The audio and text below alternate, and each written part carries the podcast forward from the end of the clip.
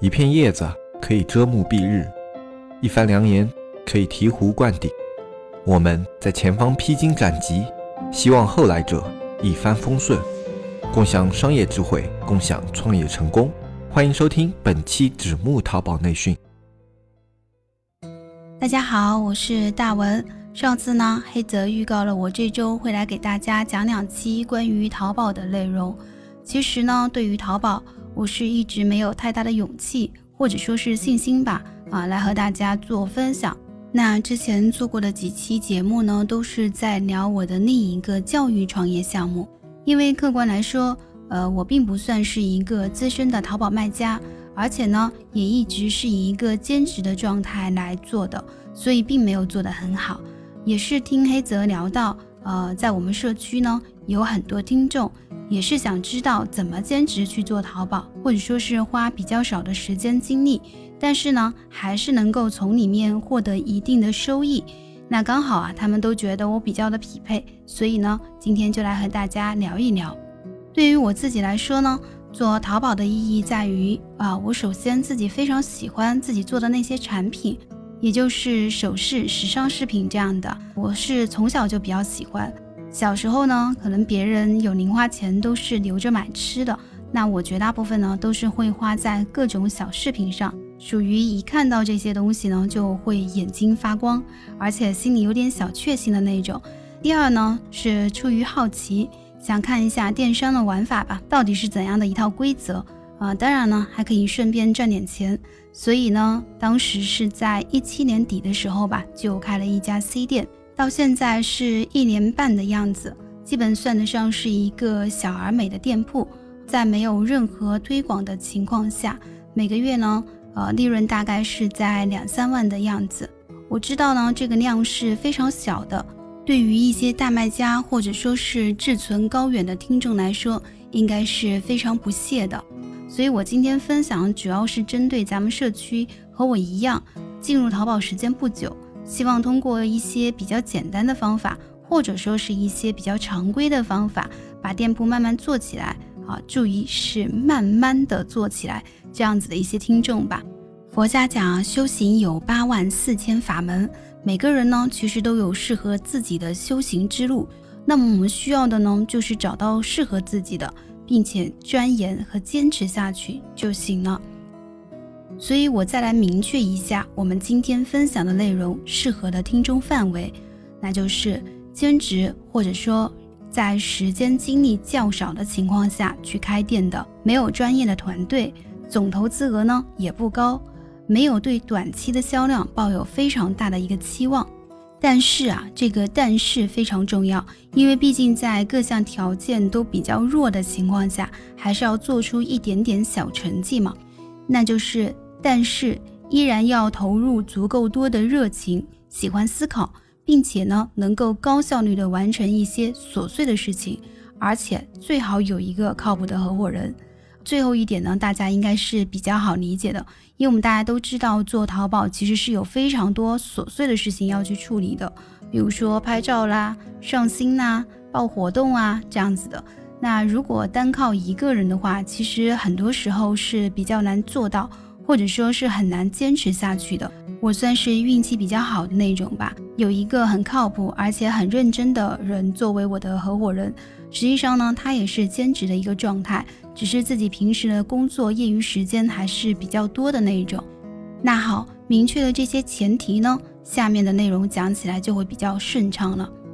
刚才介绍了我的店铺是开了一年多的时间，可能主要是自己不太懂技术。或者说数据这一块胆子呢也比较小，所以什么直通车啊、补单呐等等等等都是没有用过、没有接触的。呃，不过呢，在这些方面没有花时间和精力，那在其他方面就可得花时间和精力了。比如说整体店铺的定位、选品、产品质量的把控、维系老顾客，或者说是充分的去利用包装的价值等等一些综合的因素。那这些方面呢，我都会在这周和大家呃聊一聊。今天呢，主要是来分享其中最重要，也是我自己花时间最多的一点，就是选品。刚才说了，我是做时尚饰品的，那我大概每年基本上都会自己飞三四趟韩国去选新品、看新款这样的，而且呢，基本上一去就是一周，每天基本上都是从早上逛到凌晨一两点那样子的一个节奏。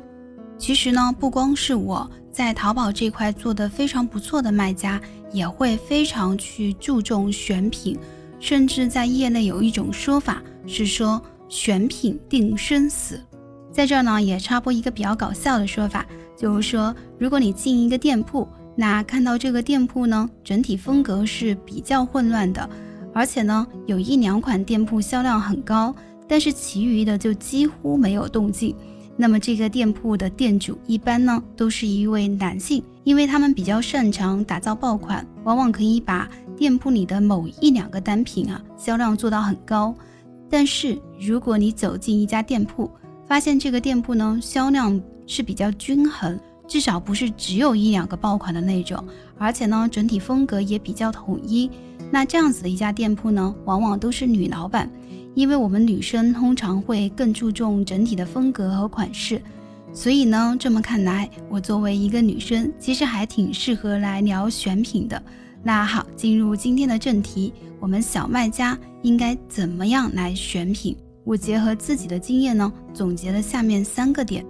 第一，选你自己喜欢的、感兴趣的，或者是你熟知的、有专业水平的。那兴趣是最好的老师，这句话是老生常谈了。那如果说你做的产品是自己热爱的，那就可以达到两个非常好的目的。第一个目的呢，是这种热情能够让你在漫漫无边的创业过程中，或者说是有非常多琐碎重复的工作中，去保持一个好的状态，去坚持下来。比如说，在我们碰到各种问题或者说麻烦的时候，你至少可以用“没办法嘛，自己喜欢，对吧？”这样子的话进行一个自我安慰，而且呢，平时也可以在这个上面去持续的投入精力和时间。比如说，还是拿我自己举例子啊，我喜欢小饰品这样的东西，那几乎市场上所有的新款，包括一些品牌的新款，我都是会随时去关注的。就算是逛街，那别人是被其他小姐姐的颜值吸引，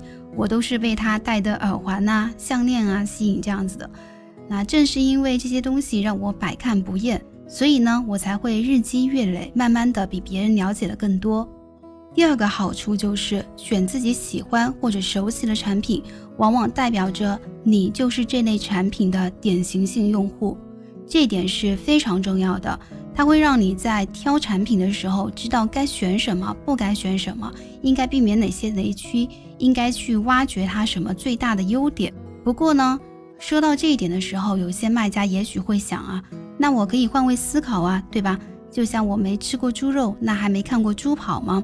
呃，也许我自己不会用这个产品，但是我可以想象啊，我想象喜欢这些产品的人会怎么去想。但实际上呢，换位思考其实是很难的。比如我听朋友给我讲了这样子一个真实的案例，那他呢是碰巧认识几个做大码女装的老板，店铺是做的都比较好。恰巧呢，这几个店铺的创始人都是女生，而且呢都还比较胖。那不好意思啊，这里是客观的描述一下。那后面呢，也有很多觊觎大码女装这个市场的人想进来赚钱嘛。但是几乎最后，只要自己不是真正的胖嘟嘟的，都是做不好这类产品的。原因就是换位思考的难点。也许你作为一个瘦子，你会觉得胖胖的女生，那最大的需求呢，就是穿着舒适，对吧？但有可能真实的是，这个胖胖的女生，她宁愿挤一点，把自己勒得紧一点，她也想穿得美美的。所以你很难去了解他们这群人真实的痛点和需求。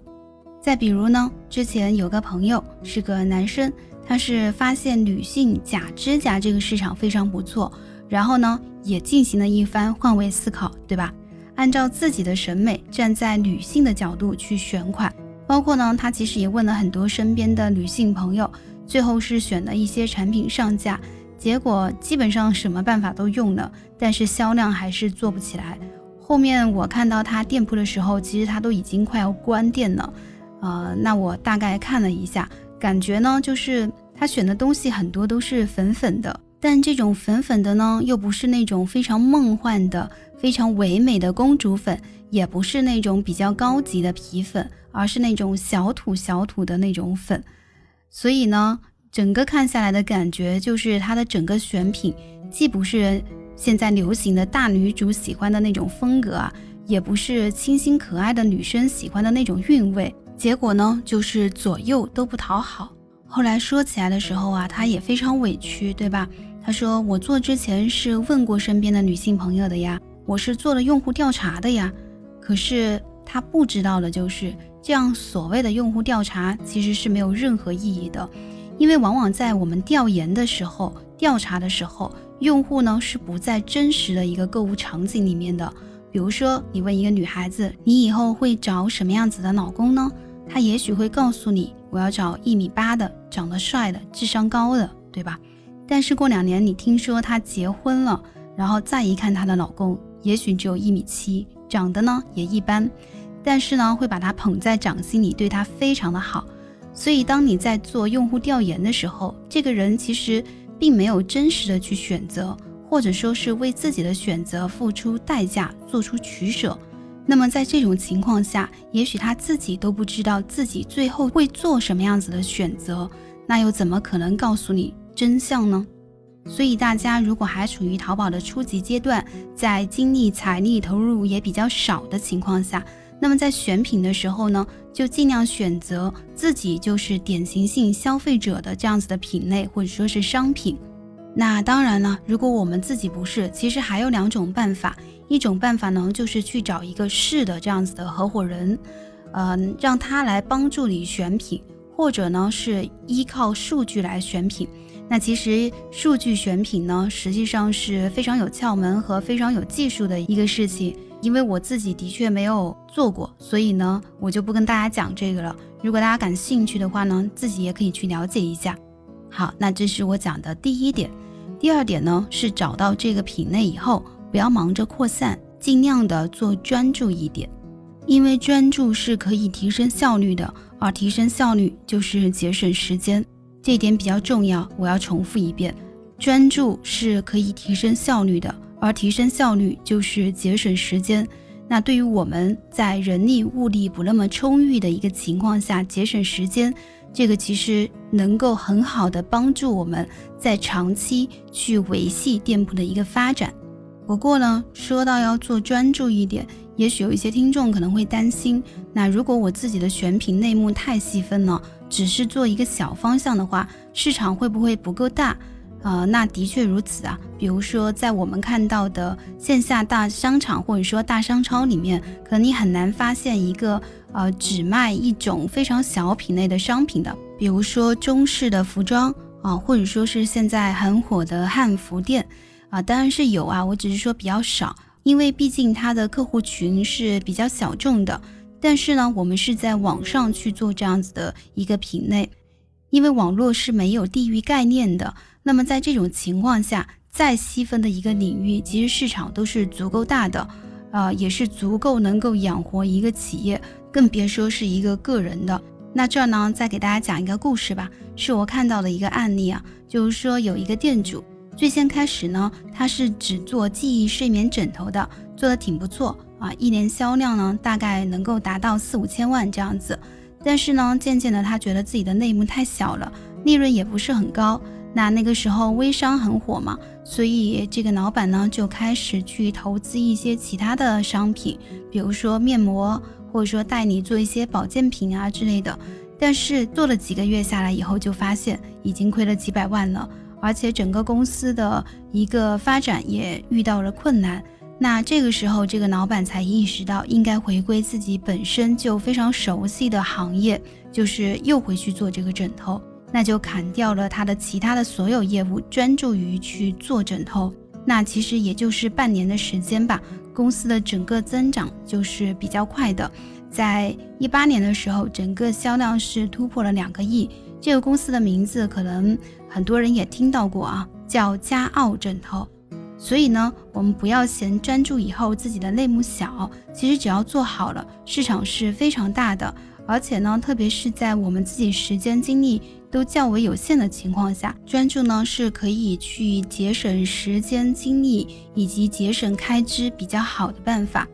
那说到专注的话，我们就顺便来提一下细分市场，因为随着我们整个商品经济的发展啊，客户对产品的需求是会越来越挑剔的，谁能够满足他的需求，他就会选择谁。那每个客户群呢，他们对产品的需求其实是不太一样的，这其实就是这几年有很多人都提到过的，叫做榴莲型的商品这样子的一个说法嘛。因为榴莲呢这种水果大家都知道的。喜欢的人是非常喜欢的，讨厌的人呢，基本上就是闻一下都受不了的。那我们做产品其实也是这样，不可能去迎合所有的人，但是呢，只要迎合了某个特定的细分人群的一个喜好，让他们喜欢我们就已经足够了。那在这儿呢，可以套用腾讯社交广告的广告词，就是再小的需求也有属于自己的市场。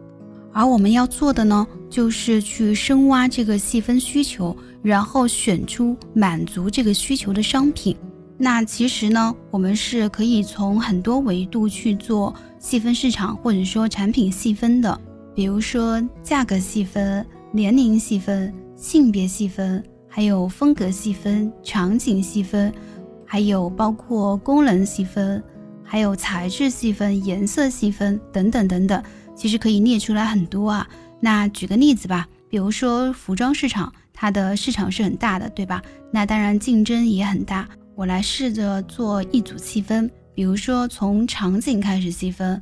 呃，我不做平时穿的衣服，我做礼服，也就是呢是在比较正式的场合去穿的衣服。再来做一个款式细分，比如说我只做连衣裙。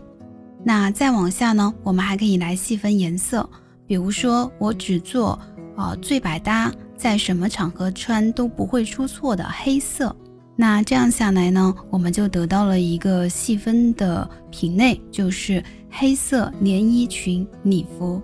那大家其实可以想象一下，如果我真的把这个店铺做出来了，是不是会非常有个性，或者说非常有自己的特色，而且用户呢会非常的精准。你再去选择这样子的一些商品的时候，也可以节省更多的时间。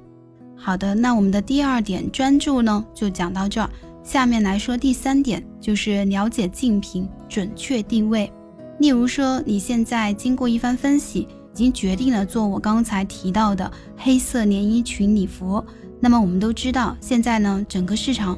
几乎是不存在一个空白市场的，一定也有人。呃，在卖这样子的一些产品，可能它不是只是做这一类，它有可能是一家大的礼服店，或者说是一家私人定制的礼服店啊之类的啊。那么接下来呢，你就要去用心了解这些竞品，比如说这类商品什么款式卖的比较好，是短的呢，长的呢，还是拖地的，是丝质的，还是缎面的，还是蕾丝的，那是 V 字领的还是圆领的？是小众的、独特的，还是明星的同款呢？等等等等。其实你要列的话，真的是可以列出很多的选项。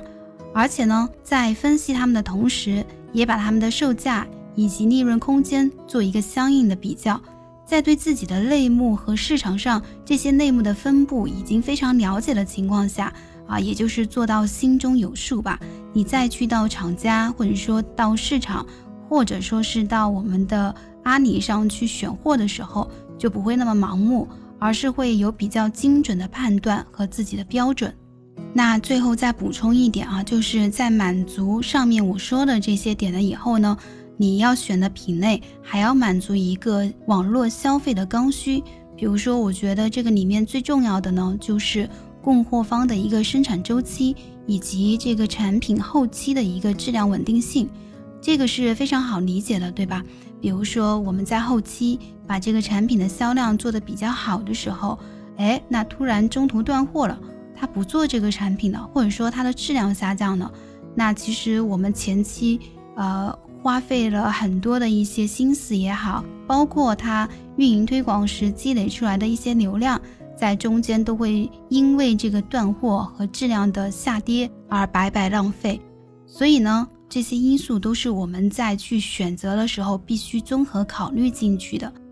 好了，关于选品呢，我自己比较大的几条原则其实就是这些了。那我再来和大家回顾一下，就是第一，你要尽量选择自己就是典型性消费者的产品；第二呢，是尽量的专注；第三是充分的了解竞品。